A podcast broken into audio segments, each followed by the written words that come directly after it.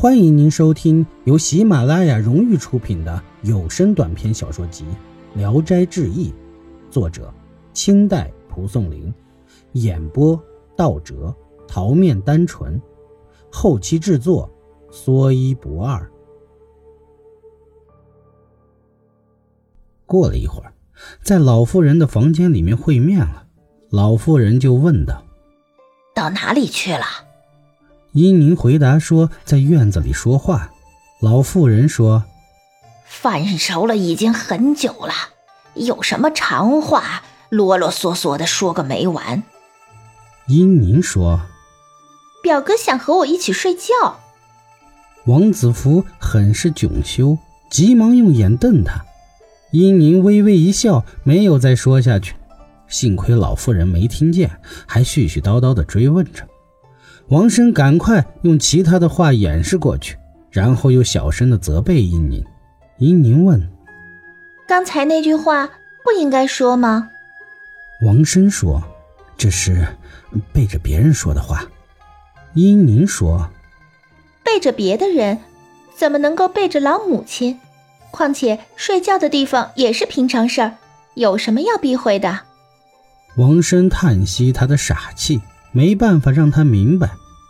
刚吃完饭，家里的人牵着两头驴子来找王子福了。原来是这样，母亲等了王生很久，也不见他回家，就开始怀疑了。村子里几乎都找遍了，也还是没有踪迹，于是去向吴生打听。吴生想起以前说过的话，就叫他们往西南山方向去寻找。一共找了好几个村子，才来到这里。王生到了门口来，正好遇上他们。便进去告诉老妇人，并且请求带着殷宁一块儿回去。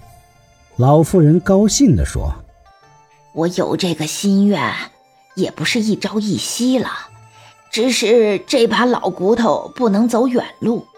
幸有外甥带妹子去，让他认识阿姨，实在太好了。”就呼唤殷宁。殷宁笑着来到。老妇人说。有什么可高兴的？笑的总是不停啊！要能不笑，就是完美的人了。于是很生气的瞪了他一眼，然后说：“大哥要带你一起去，可以去整理打扮一下。”又招待王家的人吃过酒饭，才送他们出门来。嘱咐说：“阿姨家田地家产很丰裕，能养得起吃闲饭的人。”到了那里，暂时不要回来，稍微啊学一点诗书礼仪，也好将来侍奉公婆。就麻烦阿姨呀，替你找一个好夫婿。两个人就启程了，走到山坳，回过头来，还依稀看见老妇人倚着门向北眺望呢。到了家里，母亲看到姑娘这么漂亮，很惊奇地问：“是谁？”王子福回答说：“是姨母的女儿。”母亲说：“先前无声和你说的是假话呀，我没有姐姐，怎么会有外甥女？”又问姑娘，殷宁回答说：“我不是这个母亲生的，父亲姓秦，他去世的时候我还在襁褓里，记不清楚了。”母亲说：“我有一个姐姐。”嫁到姓秦的家，倒是千真万确。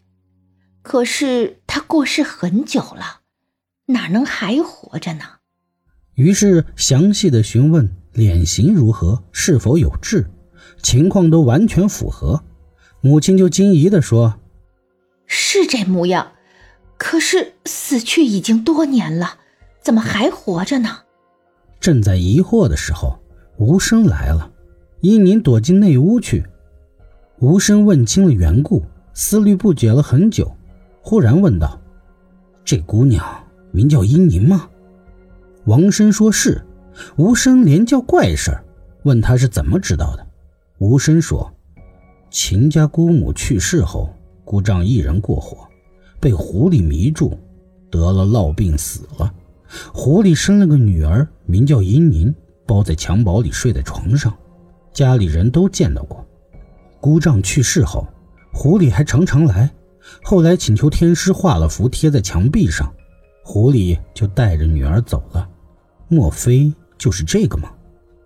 大家互相正在猜测可疑的地方，只听见内屋里传来了嗤嗤的声音，全是殷宁的笑声。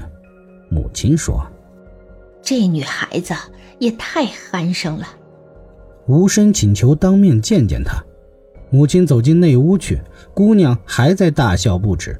母亲催促她出来，才极力忍住笑，又面向墙壁好一会儿，才走出内房。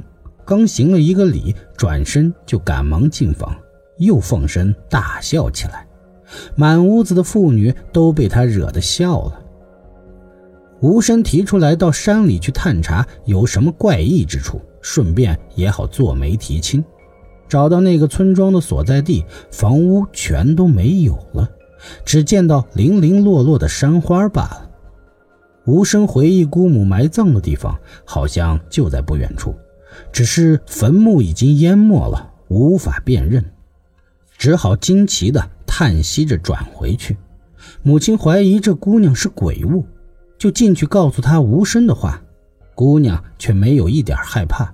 又怜惜安慰他无家可归，他也毫不悲伤的样子，只是还是一味的憨笑罢了。大家都无法猜透这件事儿。母亲叫他和小女儿一块儿住，天刚蒙蒙亮就过来请安问好，做起针线活那精巧的没有人能比得上他。只是很爱笑，怎么也禁不住。不过笑得很是好看，狂笑。也不会损害她的娇媚，人们都很喜欢她。邻居的姑娘和媳妇儿争着和她亲近。母亲选择了吉日良辰，准备为他们举办婚礼，但始终害怕她是鬼物，偷偷的在太阳光下窥看她，身形影子毫无不同。到了那天，让她穿上盛装行新婚媳妇儿的礼节，英宁笑得厉害，直不起腰来行礼。只好作罢。王子福觉得他太痴傻，怕泄露了夫妻间的密事。可是殷宁很是守口如瓶，也没有透露过一句。本集演播到此结束，谢谢您的收听。喜欢请点赞、评论、订阅一下，谢谢支持。